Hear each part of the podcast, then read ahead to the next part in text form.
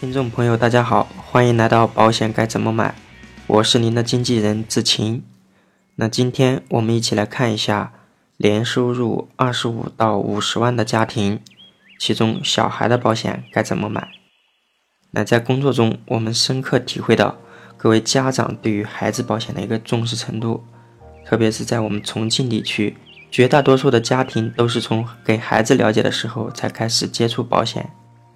竭尽全力给孩子最好的保障，可能让我们的家庭保费分配不均匀。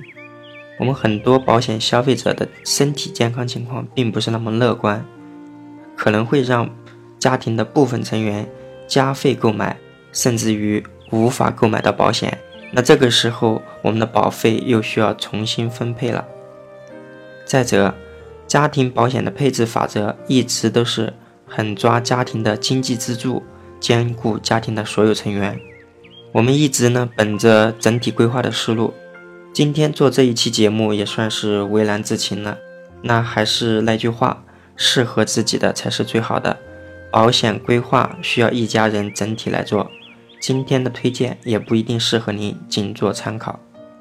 最基础的健康保险，那国家的医疗保险是我们最最最最基础的一个保障。孩子一出生。应该尽早去上户口，并办理新生儿保险。那以后的这个居民医疗保险也好，还是新农合也好，是我们每个人的必备首选。不得不说的一个前提，从健康保险本身来看，终身的身故可以赔保额的重疾保险应该是我们首选的。这一点我们在往期节目有介绍。那很多找我们给孩子了解保险的家长呢，他的第一诉求就是了解一下一个什么健康保险带分红的，有可以领钱的，呃，有的或者是要做一些教育金的规划。其实站在我们消费者的角度来看，这样的诉求是非常合理的。而站在保险公司的角度来看呢，如果要要那种带分红的又可以领钱的健康保险，这就意味着我们需要投入更多的本金。那如果我们有志于给孩子提供更好的教育资源，教育金规划就是一份必备的强制储蓄。那当我们有闲置资金，或者每个月的随意型花销较多的时候，确实有必要为孩子尽早安排教育金的一个储备。那接下来我们一起大致了解一下这个孩子的保险一个配置方案。第一大类是医疗费用，我们分了两点。第一个，疾病或者是意外的门诊，其中意外的门诊年限额两万，疾病的门诊年限额一万，是可以全额报销，没有医保目录限制的。第二点，疾病或者是意外住院，每年是有一百万的额度，也没有医保限制，可以全额理赔的。第二大类，生病导致家人收入损失。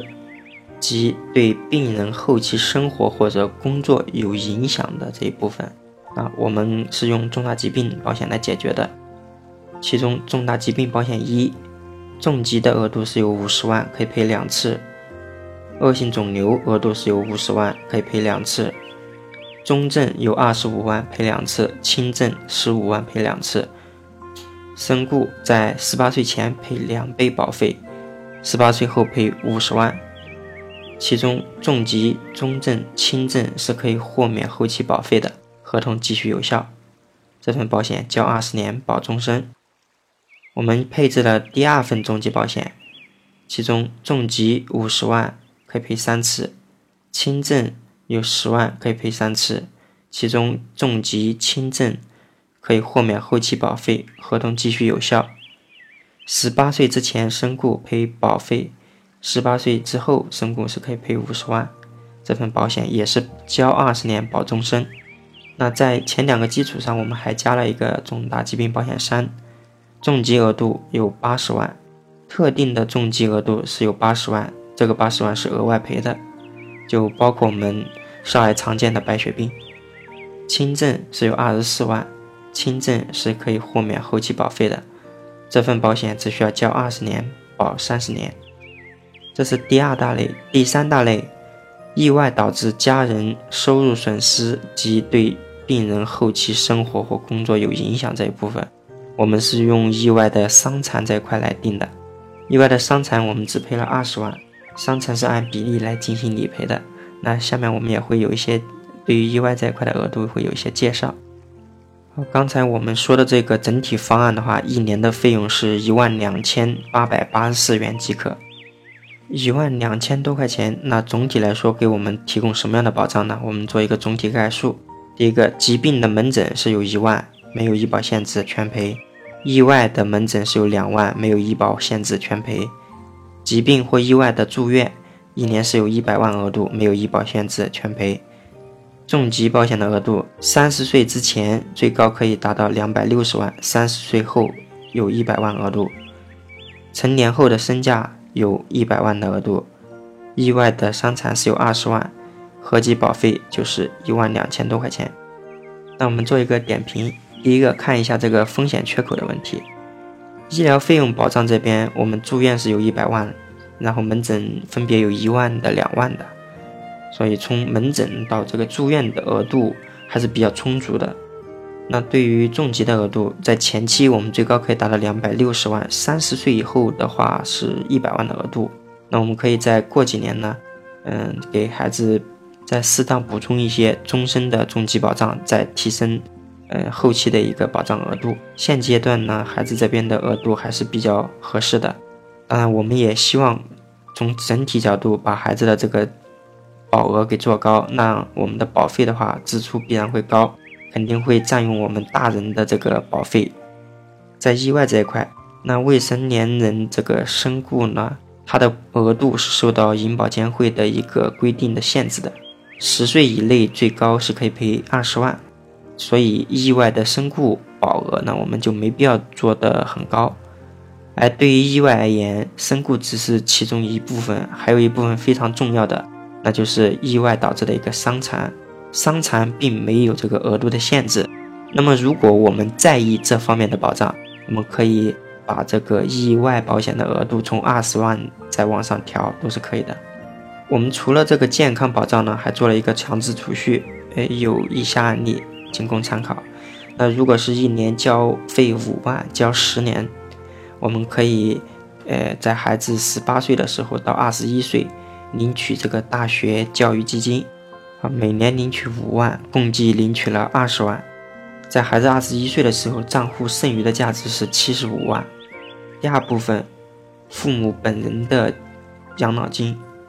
那在孩子三十岁的时候，父母领取这个养老金，每年可以领取十万，一共领取十年，那合计就是一百万。我们领取十年的这个养老金之后，这个时候孩子是三十九岁，孩子三十九岁的时候，账户的剩余价值是三十三万。第三部分是孩子本人的养老金，在孩子六十岁的时候，还可以一次性再领取七十五万。那对于二十五万到五十万收入的家庭，每个月的随意性花销可能也不少。那如果我们的随意性花销比较少的情况下，可能我们也会有一些闲钱在那边的。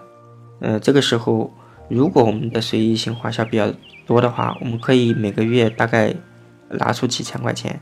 那对于呃这个收入阶层的家庭的话，一个月拿四千左右的呃这个钱做一个强制储蓄还是比较轻松的。那毕竟呢，我们可以把这个钱用保险这种安全、持续、稳定它的方式给留下来。刚才我们所说的这个金额是过程当中一定可以领取到的，这是保险所特有的。刚才我们说到了这个风险缺口以及这个强制储蓄，接下来我们看一下保费配置。呃，三口之家，那么二十五到五十万收入的家庭，那这个时候我们一年可能会拿三到六万左右的钱来配置健康保险。夫妻本人的这个因为年龄的问题。保费和孩子相比的话，会高出一大截。那这个时候，我们把小孩的保险的保费控制在一万块钱左右，我们可以腾出更多的保费，为我们自己添加更加充分的保障。好的，本期节目到此结束。如果您想找一位财务上的经纪人，子晴可以为您的家庭财务出谋划策。关注微信公众号“保险该怎么买”创始号。更多有用资讯等着您。